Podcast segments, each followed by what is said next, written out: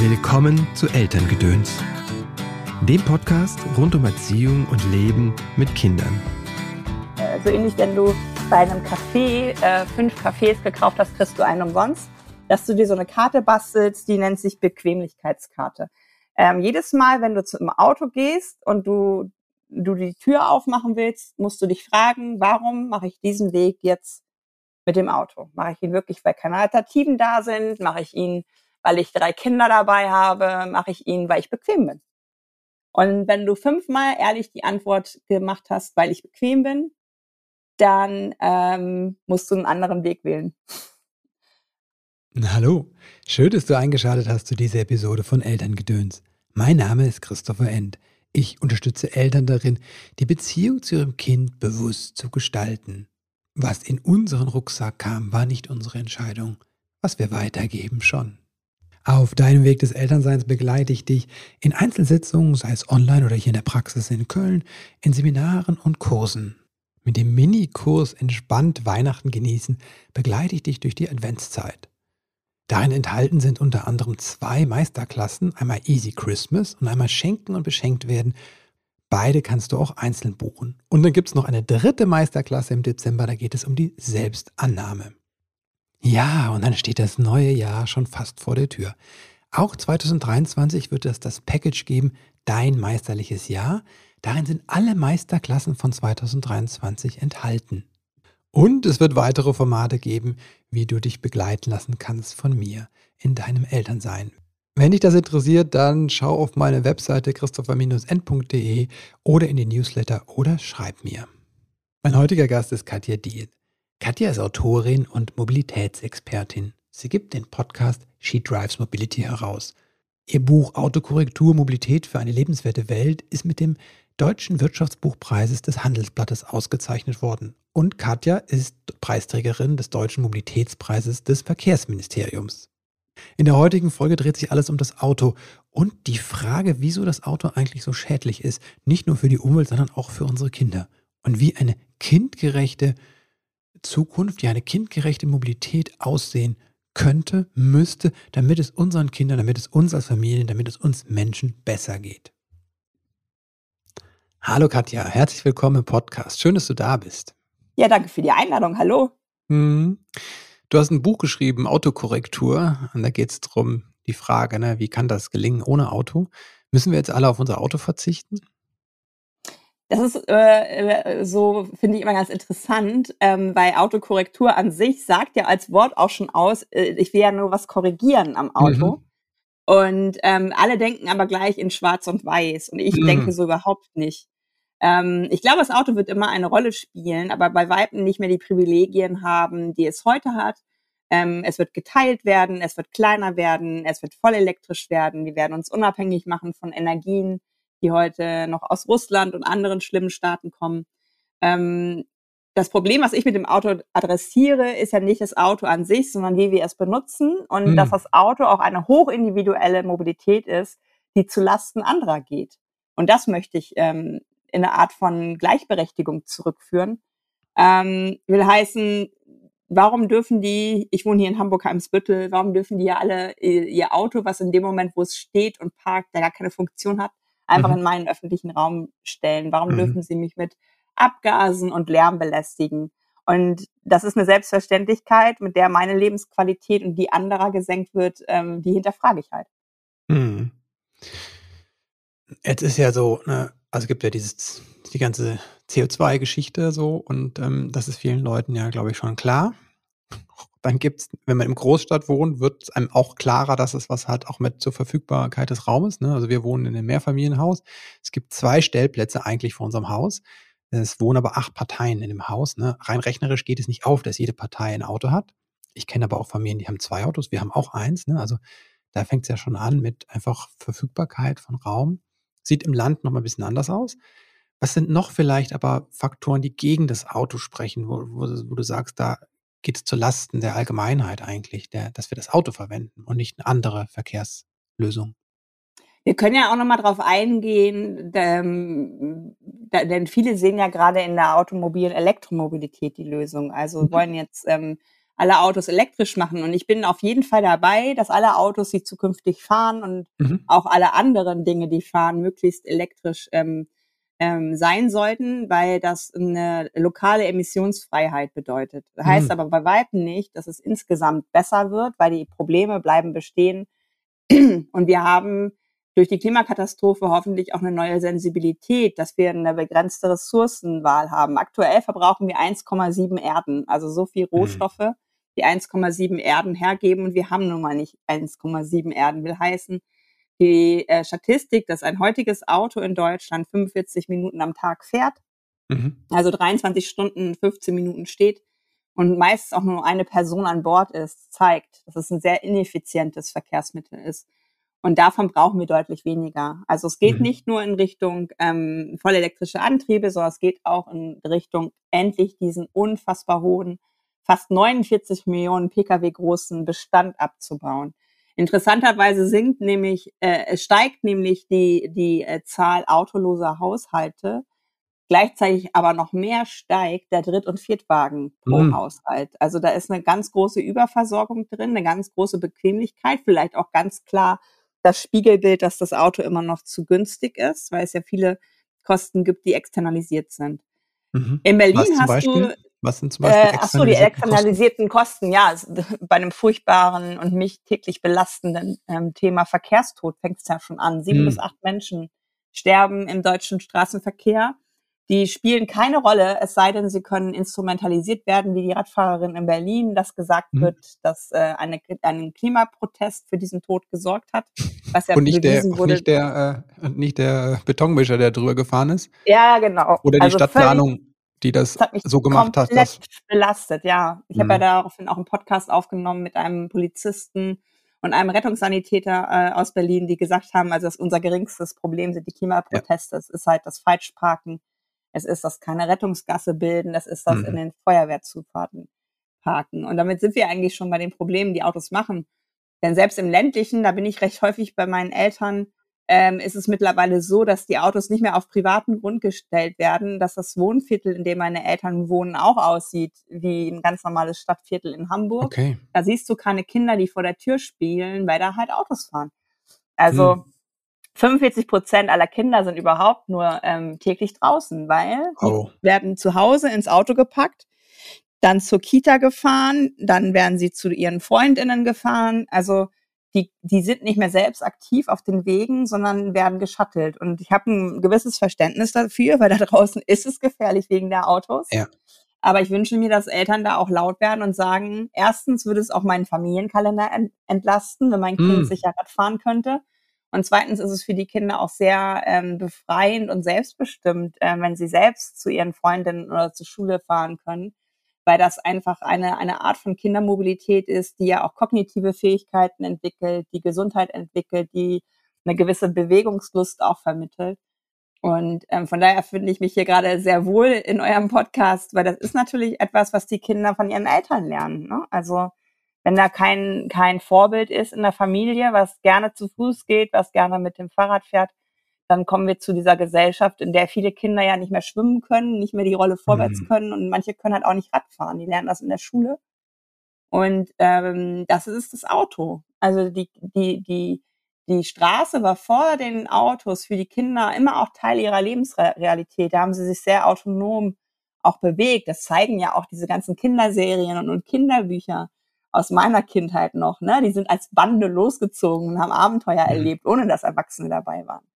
Und heute Wie hat sich die Mobilitätsverhalten von Kindern verändert da? Ja, ich glaube schon, weil heute, ähm, wenn, wenn ich das so beobachte, auch bei Freundinnen von mir mit Kindern, dass Kinder eigentlich nur noch mit Erwachsenen unterwegs sind. Ne? Also mhm. auch auf dem Spielplatz sitzen die Eltern dann ähm, ähm, auf der Bank und viele sagen, ja, Katja, das ist aber auch, der Zaun ist nicht nur wegen der Autos da drum, äh, sondern die laufen dann ja auch manchmal weg. Ich sehe aber früher, äh, das ist immer so ein bisschen, wie Oma erzählt vom Krieg, aber Früher bei mir war das halt so, die, die Leute kannten uns Kinder. Also so, wenn mhm. wir mal wirklich ausgebüxt sind, irgendwer hat uns immer wieder äh, nach Hause gebracht. Mhm. Also das ist was, was ich anstrebe, dass ich wieder diese, diese, dieses soziale Geflecht auch vor der eigenen Haustür haben möchte, dass, mhm. dass man sich einfach kennt. Also ich kenne jetzt hier in Hamburg zum Beispiel alle aus meinem Haus. Das ist schon auch wieder mhm. ungewöhnlich. Das ist auch nicht in mhm. jeder in jedem Stadthaus so. Aber für mich ist es ein gutes Gefühl, mhm. dass es auffallen würde, wenn der irgendwann mal hier im Haus ist, der nichts da zu suchen hat. Oder wenn ja. ich äh,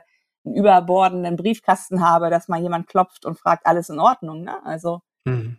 ähm, das Auto hat uns, glaube ich, als Gesellschaft ganz schön auseinandergebracht. Das Auto verhindert Begegnungen, die du in der Bahn und auf dem Fahrrad noch hast. Und das ist etwas, was ich als sozialen Kit dieser Gesellschaft, den wir brauchen, äh, mir einfach ein bisschen wieder herbeisehne. Ah, das ist ja ein Teufelskreis, ne? Also wenn ich jetzt ähm, als Eltern überlege, ja, ähm, eigentlich wäre es gut, mein Kind würde Fahrrad fahren oder zu Fuß gehen, weil da, ne, hat es entdeckt, es seine Umwelt, es wird sicherer, ne, es wird körperlich sicherer, aber auch ne, im, im, im, im Erkunden des Raumes sicherer, selbstbewusster. Und auf der anderen Seite ist es ja so gefährlich durch die vielen Autos. Ne? Das heißt, äh, ich bin dann quasi gezwungen, mein Kind mit dem Auto zu bringen, weil es so gefährlich ist. Aber dadurch erhöhe ich ja wieder die ähm, Anzahl der Autos und es wird noch gefährlicher. Wie kommen wir aus diesem Teufelskreis raus? Ne? Gerade jetzt ich als, als Vater oder Mutter.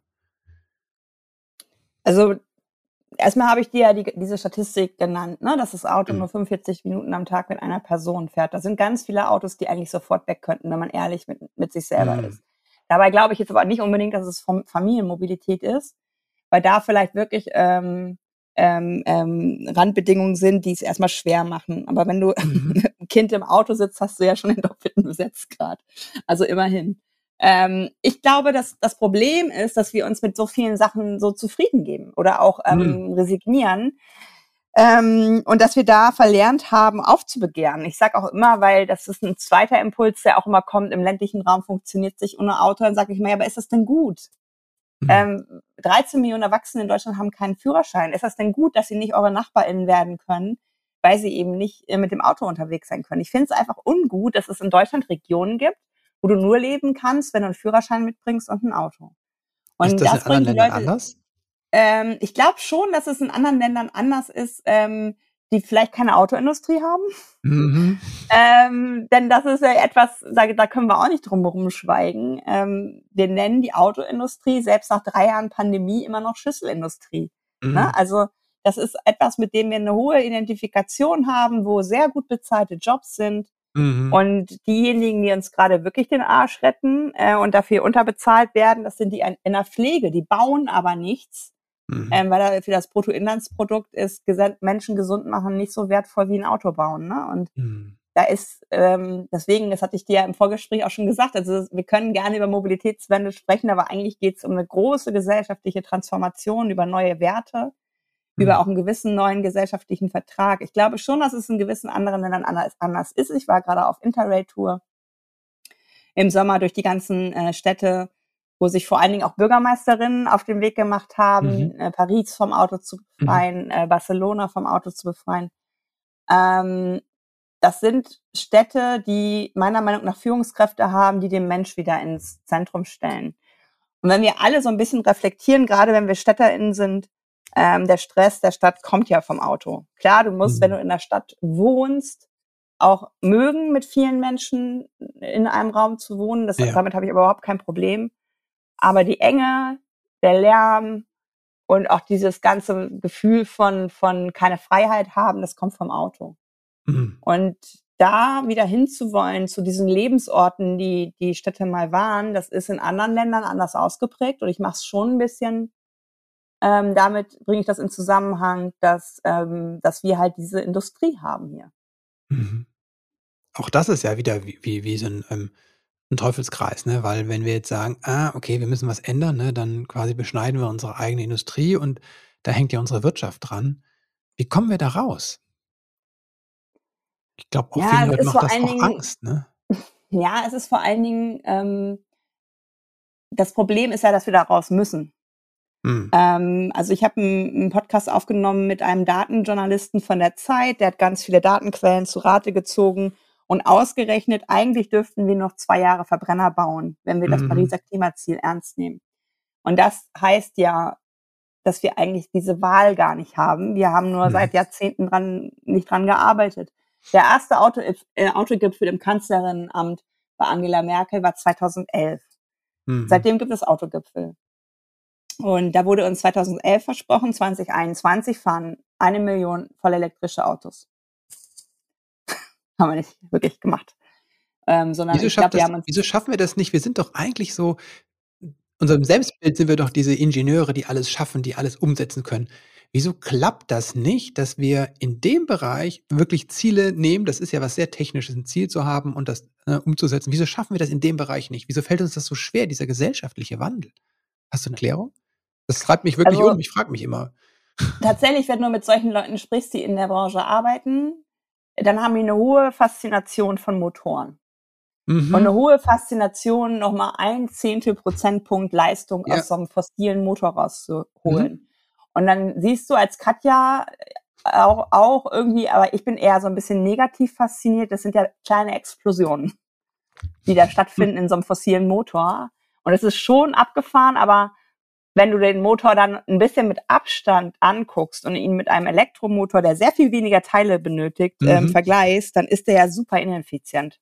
Mhm. Also was du hinten in den Tank reinkippst, und was vorne beim Antrieb ran, äh, rauskommt als Energie, es ist totale Energieverschwendung. Also ich glaube, das Problem, was wir haben, ist eine gewisse Technikbegeisterung, eine gewisse äh, immer noch mal besser machen, dann aber es in Autos geben, die riesig sind, die mhm. diese Verbesserung erstmal wieder durch Gewicht auffressen. Wir haben ja steigende Emissionen im Verkehrsbereich. Das ist der einzige Bereich, der einfach noch nicht mal einspart, sondern sogar noch steigert.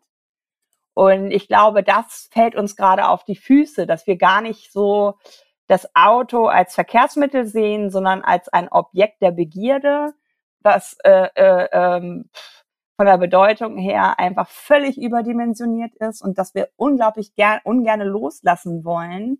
Weil was ist denn das Substitut? Also ein, ein Fahrrad kann es ja nicht sein. Im Fahrrad machst du aktuell noch nicht so den Eindruck, den du mit dem Auto machen kannst. Und die Menschen, die gerade an den Hebeln der Macht sind, würde ich jetzt mal behaupten, sind alles Menschen, die Auto fahren oder gefahren werden.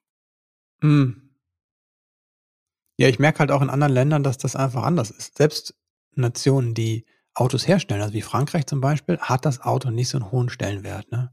Also musst du die Karre selbst kaufen, macht dann halt nicht das Unternehmen. Und deswegen fahren da halt auch viel weniger große Dinge rum, so.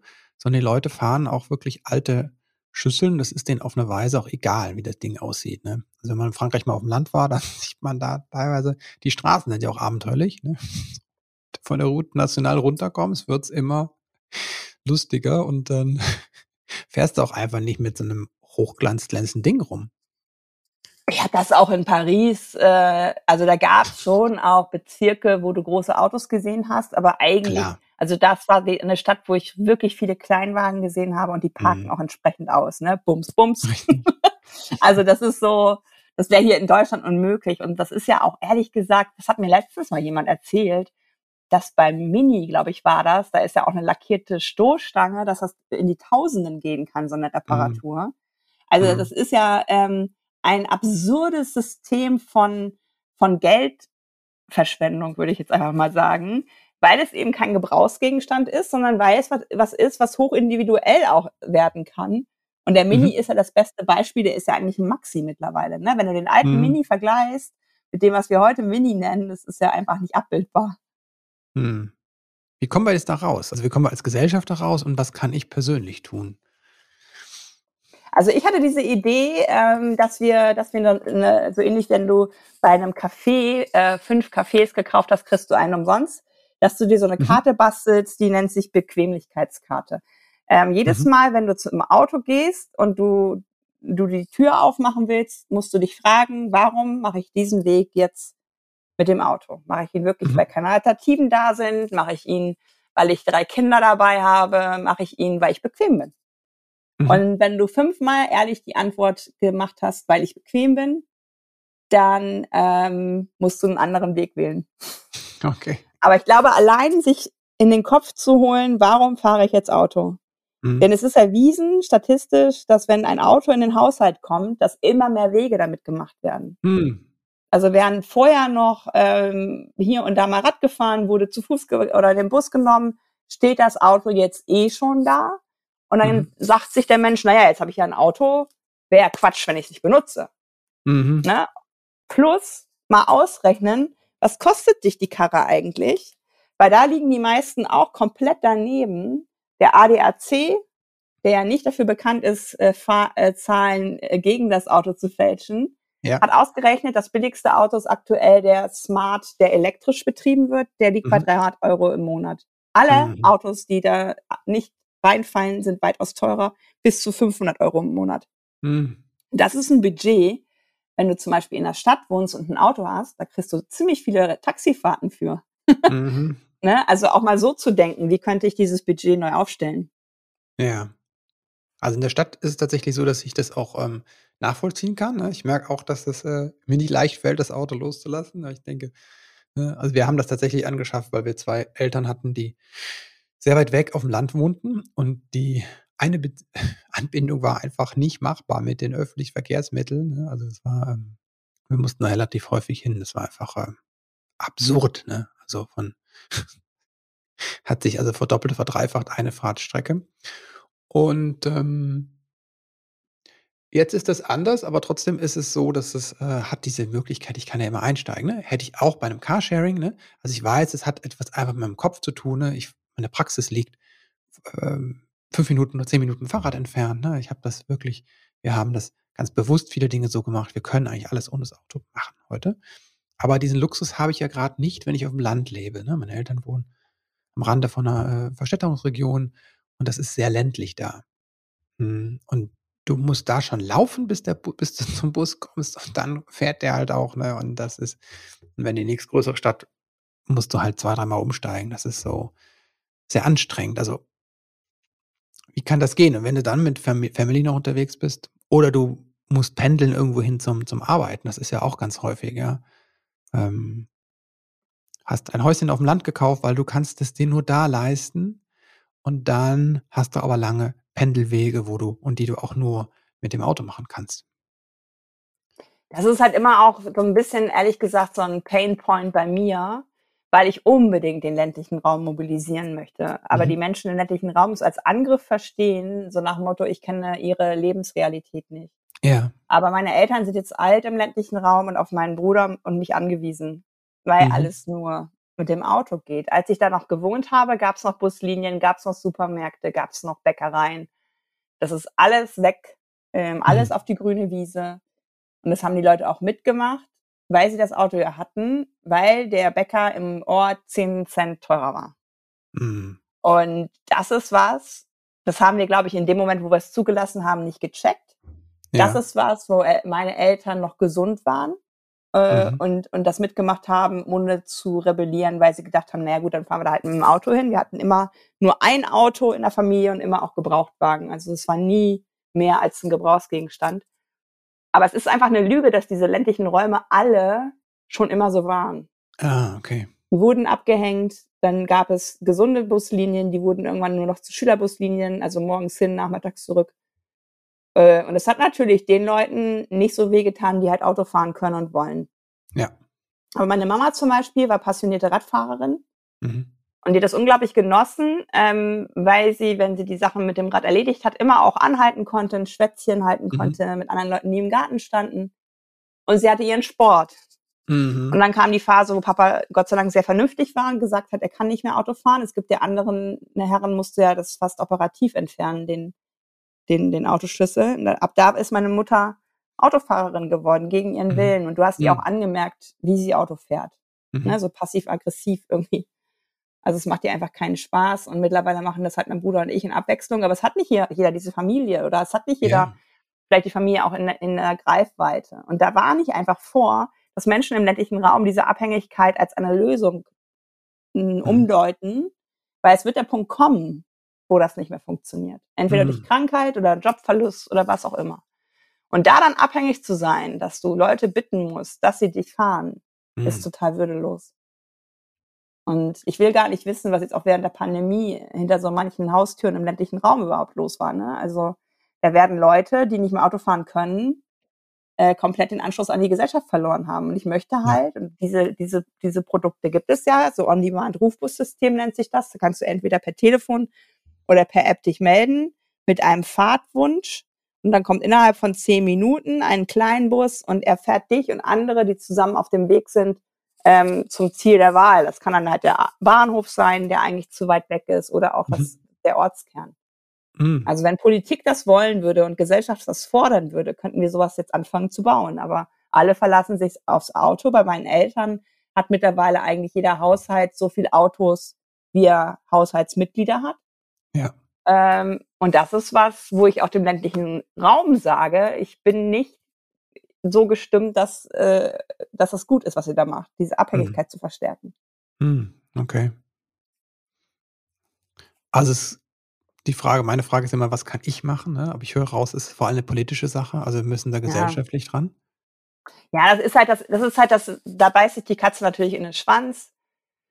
Wir hatten jetzt vor zwei Wochen eine CDU-Veranstaltung mit so einem Papier, mit so einem Plakat, wo zwei mittelalte weiße Herren ähm, vor einem Parkplatz stehen. Also du siehst so verschiedene Autos im Hintergrund. Das äh, Plakat hieß aber Versöhnung von Fahrrad, Auto und ÖPNV mhm. ähm, zueinander finden statt Parkplätze zerstören. Mhm. Äh, was ist denn daran Versöhnung? Mhm. da merkst du aber, dass dieses Parkplatz haben äh, nicht als Privileg gedeutet wird von bestimmten Leuten, sondern mhm. als etwas, was, das ist, da habe ich ein Recht drauf. Ich habe ein Recht mhm. darauf, vor meiner Haustür zu parken. Mhm. Da sage ich aber als Katja ohne Auto, nö, du hast mir den Raum geklaut. Der gehört mir genauso wie dir. Warum stellst du da dein Ding hin? Ich, möchte, ich möchte mhm. da mein Sofa hinstellen. Das ist aber eine Ordnung, Ordnungswidrigkeit. Mhm. Das dürfte ich nicht. Also es ist, natürlich ist es politisch, aber Gesellschaft ist immer auch Politik. Mhm. Und diejenigen, die was verändern wollen, sind höflich und sagen, hey, das ist doch irgendwie auch nicht mit dem Klima und so weiter. Und diese Leute, die einfach nur den Status quo bewahren wollen, das sind die lautesten. Das haben wir auch während der Corona-Proteste gemerkt, dass es eigentlich eine Minderheit war, die aber sehr laut war und auf die Politik dann auch gehört hat. Und ich glaube, das ist so ein bisschen das Manko von der Veränderungsbubble, dass sie, ähm, dass sie nicht so laut sind, dass sie nicht so unverschämt sind, dass sie mit Argumenten und nicht mit Emotionen agieren und da vielleicht auch von Menschen, die gewählt werden wollen, als Gruppe nicht wahrgenommen werden. Was können wir, wie, wie, wie gelingt dann Veränderung gesellschaftlich? Wie Banden kann die gelingen? Bilden. Hm? Banden bilden. Banden bilden. Weil ich habe das manchmal, das bringt mich ehrlich gesagt auch zu Weißglut. Dann heißt es ja FußgängerInnen gegen E-Scooter-FahrerInnen gegen RadfahrerInnen, anstatt zu sagen, wir alle brauchen Platz vom Auto. Hm. Also die Menschen, die etwas verändern wollen, lassen sich so schnell spalten. Das hat man ja auch an diesem unsäglichen Vorfall mit der getöteten Radfahrerin in ja. Berlin mitbekommen. Auf einmal waren sogar Leute der klimaaktivistischen Bewegung dabei, die letzte Generation zu verurteilen, obwohl die ganzen Fakten noch gar nicht da waren. Mhm. Und das ist ein Momentum gewesen, wo ich gedacht habe, krass, so schnell kriegt man uns auseinander. Mhm. Anstatt dass wir sagen, lasst uns erstmal abwarten, ich mache mhm. da nicht mit bei dem Bashing. Plus, warum thematisieren wir nicht, dass mitten in Berlin eine Frau von einem Betonmischer totgefahren ja. wird? Wie kann das sein, dass eine Frau auf dem Fahrrad von einem Betonmischer mitten in mhm. Berlin totgefahren werden kann? Das war überhaupt nicht Teil der Debatte. Es ging nur darum, wer hat denn jetzt da eventuell Schuld am Stau? Und das ist etwas, wovor ich ganz klar warnen möchte, dass wir uns spalten lassen. Weil, wenn du überlegst, noch vor, keine vier Jahren oder so, da war es Mercedes, äh, VW, Audi und die haben zum Teil sogar gegeneinander Werbung gemacht. Mhm. Jetzt ist es die Autoindustrie. Mhm. Also die arbeiten ja gar nicht mehr gegeneinander, sondern die haben verstanden, dass es dass es kräftiger ist, wenn sie als diese Autoindustrie auftauchen. Mhm. Und ähm, das machen wir immer noch falsch. Also wir lassen uns immer noch in so Kleinstinteressen. Da bist du ja manchmal sogar schon raus, wenn du dich als Katja bekennst, fünf Prozent nicht vegan zu sein. Also ich esse mhm. zu 95 Prozent vegan, mache mir aber auch manchmal ehrlich gesagt den Leuten keinen Stress. Das wird mhm. wahrscheinlich auch schon wieder für Zuschauerpost sorgen. Dann heißt es schon, dann bist du keine Klimaaktivistin. Mhm, mhm, dann denke ich, mhm. so interessant. Also auf Deutsch gesagt, ein Nazi, der sich vegan mhm. ernährt, ist, ist der bessere Mensch. Hm. Und das mag ich halt nicht, ne? Dieses, alles muss 100% sein und wenn du das nicht machst und wenn du dann doch mal deine Verwandten in den USA besuchst äh, und fliegst, bist du auch raus. Ne? Also dieses total Unerbittliche, was manche so haben in, in der Veränderungsbubble, das würde ich uns gerne als Zahn ziehen wollen. Wie können wir damit umgehen? Also wenn wir auch solche Angriffen ausgesetzt sind. Also wenn du sagst, ich möchte eigentlich was verändern in der Welt, ne, so auch für gerade für meine Kinder. Und ich bin dann solchen Angriffen ausgeliefert. Wie gehe ich damit um? Also ich finde tatsächlich, dass ähm, wenn ich über Kinder spreche, ähm, wird, der, wird der Ton schon gemäßigter.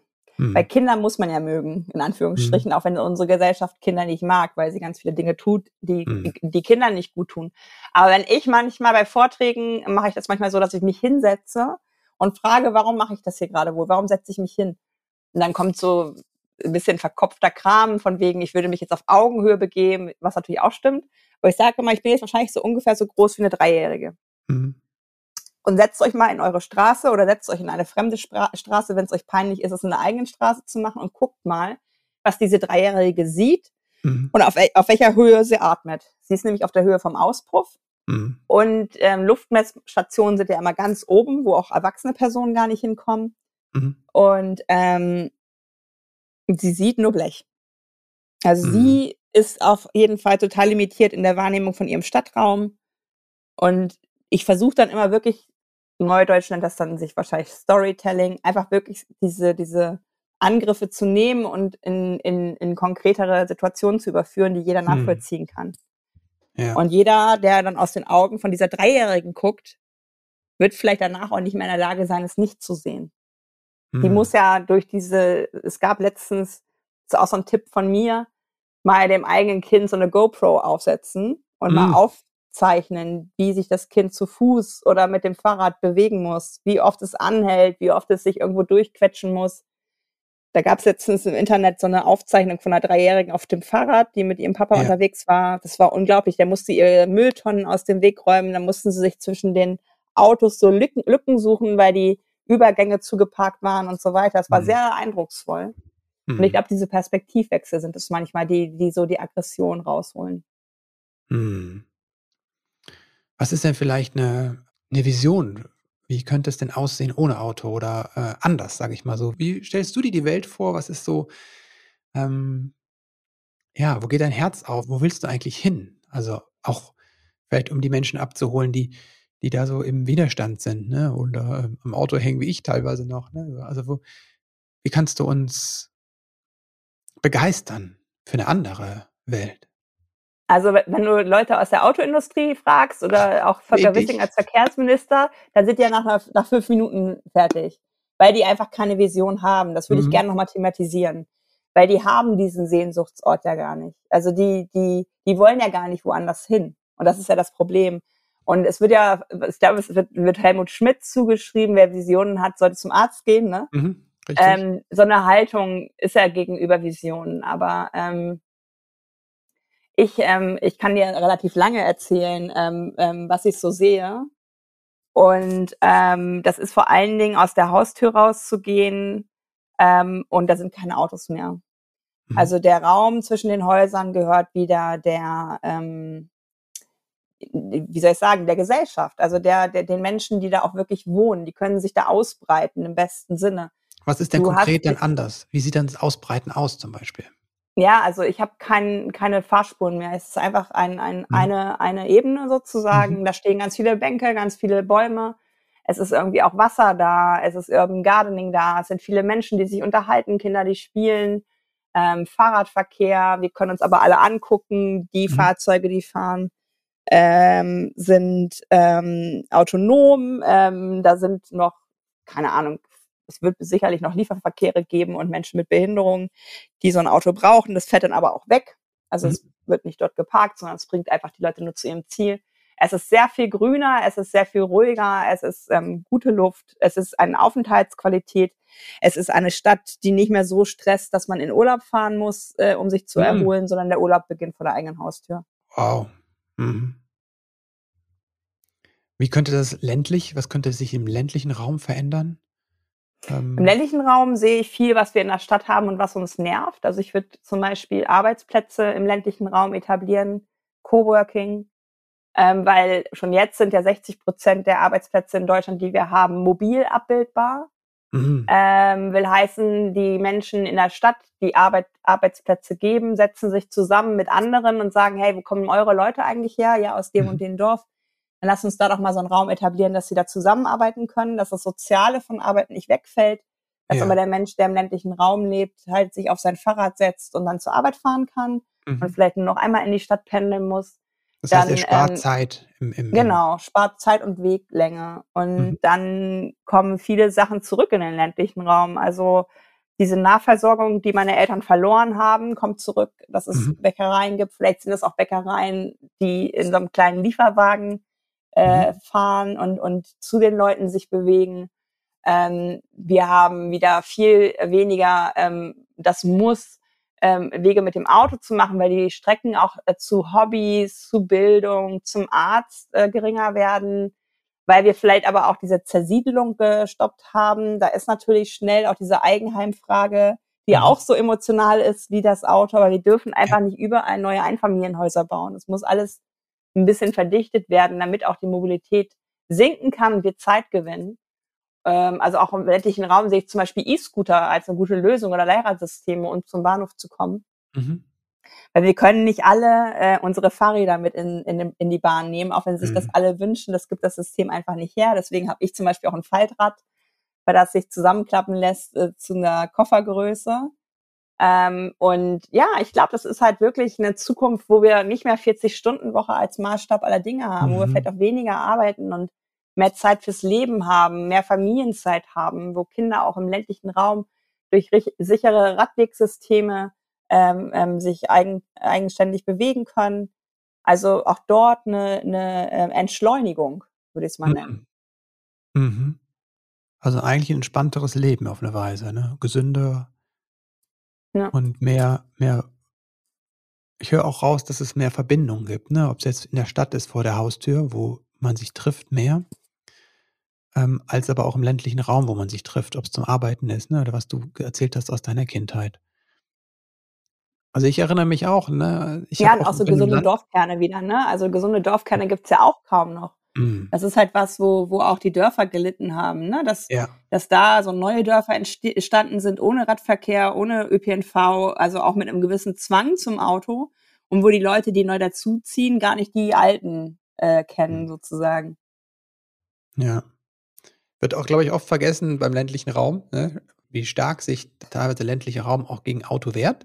Ist nämlich in dem Moment, wenn eine Umgehungsstrafe gefordert wird, weil dieser Verkehr einfach zu viel ist im Dorf. Und ähm, wer in so einem Durchgangsdorf wohnt, der wird, ähm, der weiß, wie schrecklich das sein kann, wenn die 40 Tonner durch deine, vor deiner Haustür rumfahren oder jetzt, wo so viele Brücken marode sind und die 40 Tonner müssen durch dein Dorf fahren, da wird dann halt auch spürbar, wie die Belastung eigentlich ist. Ne? So.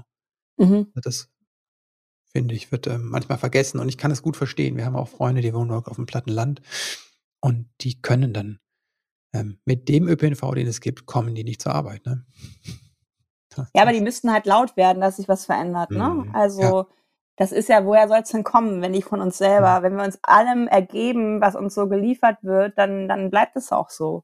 Und die sollten auch, weil es gibt leider äh, einen ganz großen Effekt, ähm, dass Menschen ähm, vom Land wieder in die Stadt ziehen müssen mhm. ähm, oder den, den Wohnraum verändern müssen, wenn sie halt alt werden. Da mhm. würde ich mir halt wünschen, aus einem gewissen Egoismus vielleicht auch heraus, dass die Leute sagen, nö, ich möchte auch, wenn ich hier im Alter bin, noch gut leben können und mobil sein. Dafür müssen wir aber heute anfangen, die Dinge zu bauen.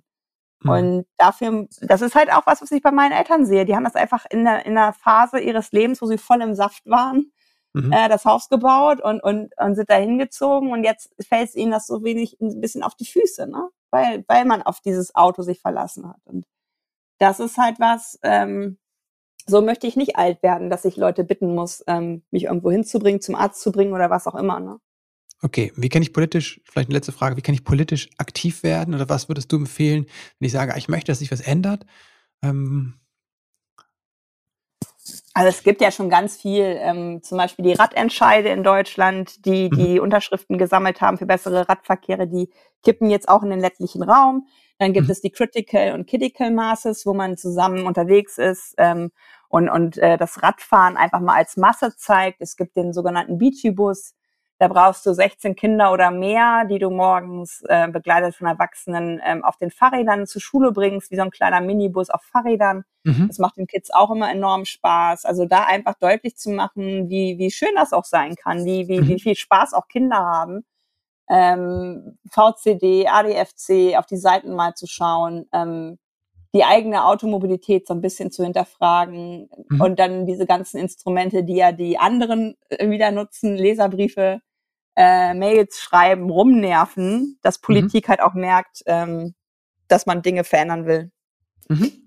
Super. Ich glaube, das ist eine ganze Latte, wo man mal anfangen kann. Katja, äh, vielen Dank dir. Ähm, wo, also vielen Dank für das Interview, vielen Dank aber auch für deine Arbeit, also dass du dich einsetzt, einfach für eine lebenswerte ähm, Zukunft. Und ich finde das gerade für die Kinder so wichtig. Also wie gesagt, ich erinnere mich, ich bin als Kind zum Kindergarten zu Fuß gelaufen. Ähm, klar war ich da äh, nicht, nicht zwei, sondern fünf, ne, so vier, fünf. Aber äh, das war damals möglich. Mhm. Mm, die Straße, wenn ich die heute lang gehe, geht es nicht, weil da einfach zu viele Autos fahren. Es war ein, ein, kleiner Weg im Land, äh, ein kleiner Hohlweg. Äh, da würde ich heute auch als Erwachsener nicht gehen wollen.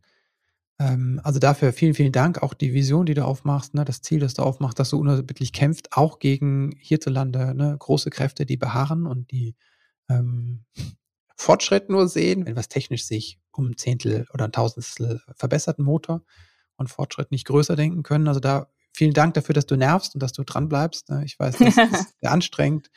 Und ähm, manchmal fühlt es sich an wie Don Quixote, ne? Aber ähm, ja, auf jeden Fall. Aber es, 2023 ist Autokorrektur keine Singer-Songwriter-Tour mehr, sondern ein Chor und ein Orchester, sage ich immer. Mhm. Weil da kann jeder und jede, das sage ich halt auch, du musst halt dich nicht an Straßen kleben. Ne? Wenn du eine Steuerberaterin bist, äh, unterstütze doch mal einen Verein bei der, bei der Steuererklärung. Wenn du mhm. gut in der Grafik bist, kannst du äh, Leuten vielleicht ein neues Logo, was weiß ich, oder irgendwelche yeah. Folder machen. Ne? Da kann jeder von dem, was er wirklich gut kann, was reinbringen. Und, und wenn du gut vernetzt bist, äh, vielleicht auch bei, bei irgendwelchen Spendenaktionen mithelfen. Also da gibt's so viel, was ihr vielleicht in eurem privaten Leben gerne macht, wo ihr gut drin seid, was euch, was euch auch leicht von der Hand geht. Also da einfach mal mit offenen Augen durch die Welt gehen und diese Skills weiterreichen, das wäre schon klasse. Mhm, super. Wo kann man sich mit dir vernetzen? Also klar, das Buch Autokorrektur, Empfehlung, wer sich da ähm, reinknien möchte. Wo kann man sich, wo trifft man dich auf Social Media? Oder im Netz? Also ich bin jetzt bei Mastodon, na, mhm. also mhm. ich bin da schon anderthalb Jahre ähm, unter Sheet Rise Mobility auch zu finden. Mhm. Ähm, äh, Elon Musk war sozusagen der letzte Tropfen in diesem vollen Fass. Mhm. Dann findet man mich auf LinkedIn, aber auch mit meiner Webseite. Da ist auch der Podcast immer zu finden, alle 14 Tage.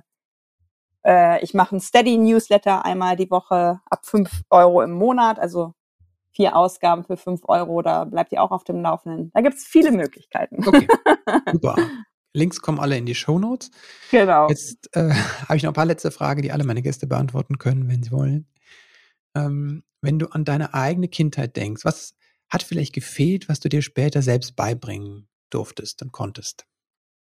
Ja, also äh, was mir gefehlt hat, ähm, das war natürlich in einer Kindheit der 70er Jahre ähm, Diversität. Hm. Ähm, also diese ganzen Dinge, mit denen ich mich heute durchaus auch unter Schmerzen ähm, beschäftige, dass ich sehr privilegiert, sehr weiß. Hm. Ähm, das Einzige aufgrund meiner eigenen Vita war halt Behinderung. Das war jetzt mhm. kein Tabu in dem Sinne, weil ich selber halt bin. Aber alle anderen Dinge hätte ich gerne kennengelernt. Also ich wäre gern, das hört sich so ein bisschen doof an, aber wir waren halt auf dem Dorf, ne? Also mhm. da, da waren die einzigen Menschen, die nicht weiß waren, dann auch irgendwelche Ärzte und Ärztinnen, so ganz klassisch blöd. Das hat mir gefehlt, die Diversität. Sie hat mir nicht aktiv gefehlt, aber so im Rückblick mhm. ähm, ja. hätte ich gerne andere Kulturen schon als Kind kennenlernen wollen. Und das ist so was, was mir jetzt spontan einfällt. Mhm, super. Wofür bist du deinen Eltern dankbar? Dass meine Eltern Menschen sind, die unglaublich ähm, Liebe ausstrahlen und geben, dass sie ähm, immer wollen, dass es anderen besser geht, das haben mhm. sie mir auch mitgegeben, dass sie sehr wissbegierig und offen und, und neugierig sind. Und ja, da, mein Nest, ne, da kann ich immer hin, wenn mhm. wenn es nicht gut geht. Mhm. Ja, schön.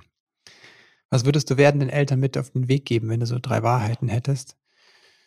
Hm, was wichtig ich ist? Ich glaube tatsächlich, dass ähm, das ist so die krasseste Aufgabe, die man gerade eingehen kann, äh, Kinder in die Welt zu setzen. Weil erstens nehme ich wahr, dass man so komplett unter so einem Brennglas das macht. Hm. Also, dass so viele Ratgeber und Instagram-Accounts und ich glaube, da, da ist der beste Rat halt einfach bei sich und Kind zu bleiben, weil ich glaube, Kinder sind das Individuellste, was man in mhm. das eigene Leben holen kann und da einfach zu diesem Kind eine Art von Bindung aufzubauen darauf zu vertrauen, dass es auch okay ist, wenn es erst mit 21 Monaten das und das kann. Keine mhm. Ahnung. Ne? Das ist ja manchmal mhm. schon fast so ein Wettkampf. Der zweite ist wirklich natürlich mit meinem Thema zu tun, macht es denen möglich, äh, eigene Mobilität zu erleben, eigene mhm. Wege zu gehen, macht es denen möglich, ähm, also dass sie auch mal hinfallen, dass sie auch mal irgendwie ihre Grenzen übertesten.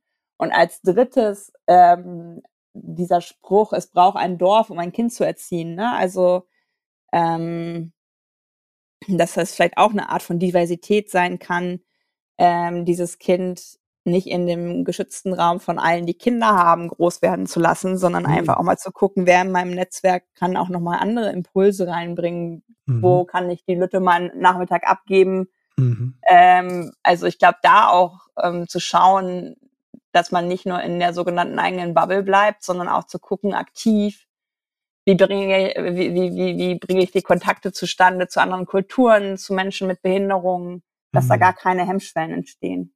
Mhm. Danke, Katja. Gerne. Ich bin sehr gespannt, wie dir diese Folge gefallen hat. Schreib mir gerne an info@christopher-end.de. Ich weiß, das Auto ist ein hochemotionales Thema. Nicht zuletzt ist Mobilität ganz wichtig. Das ist für unsere Freiheit die Voraussetzung, dass wir uns frei bewegen können im Raum. Die Frage ist, gibt es eine Möglichkeit, eine bessere Möglichkeit als das, was wir gerade geschaffen haben? Deswegen finde ich die Frage nach der Vision so wichtig und hilfreich und richtig an der Stelle. Es macht auch äh, Sinn, durchaus mal über die Landesgrenze zu gucken, nachzuschauen, zum Beispiel, wie machen das andere Menschen, andere Re Gesellschaften in den Niederlanden. Ist das Fahrradfahren viel, viel sicherer? Also hierzulande ist es die Gefahr, tödlich zu verunglücken mit dem Fahrrad, 20 mal so hoch wie Niederlande, glaube ich die Zahlen richtig im Kopf habe, oder andere Städte zu sehen, wie Paris, wie die vorweggehend gesagt haben, die Bürgermeisterin von Paris, wir wollen die 15 Minuten Auto, die 15 Minuten Stadt haben, nicht die Autostadt, dass du in 15 Minuten alles erreichen kannst, was du für dein tägliches Leben brauchst. Das ist mit dem Auto nicht möglich, also nicht in Köln hier. Und ähm, oder den Blick auch zurück. Ich habe hier alte Bilder gesehen von Köln vom Anfang des 20. Jahrhunderts. Das sind große Prachtstraßen. Die Leute, die Menschen flanieren auf diesen Straßen. Davon sind wir in Köln weit entfernt. Es ist eine vollgestopfte Stadt und an vielen Stellen ist es das Auto. Hier zumindest in Köln würde es, könnten wir viele Straßen einfach vom Auto befreien und es würde viel mehr Leben und Sicherheit und Gesundheit einziehen. Das ist meine persönliche Meinung. Ich weiß aber auch, wenn du auf dem Land wohnst und du hast Schichtdienst, du musst irgendwo sein, zum Beispiel in einem Krankenhaus, das kannst du nicht machen durch einen Coworking Space, sondern du musst da sein, eine bestimmte Uhrzeit. Wie kann das gelingen? Das sind wichtige Fragen, finde ich, und ich lade dich gern ein, deine Meinung mir zu schreiben. Und wenn du dich, wenn du aktiv werden willst, findest du alle Links, die Katja erwähnt hat, auf meiner Seite im Blog christopher-n.de. Da findest du alle Links und ich lade dich herzlich ein, aktiv zu werden. Ich glaube, das ist wichtig, dass wir eine gemeinsame Vision entwickeln. Wie wollen wir leben? Wie wollen wir uns mit unseren Kindern leben? und wie soll die Welt für unsere Kinder aussehen und dann auch ähm, Verantwortung zu übernehmen und Schritte dorthin. Schön, dass du eingeschaltet hast. Ich wünsche dir einen wundervollen Start in diesen Tag. Alles Liebe und bis bald.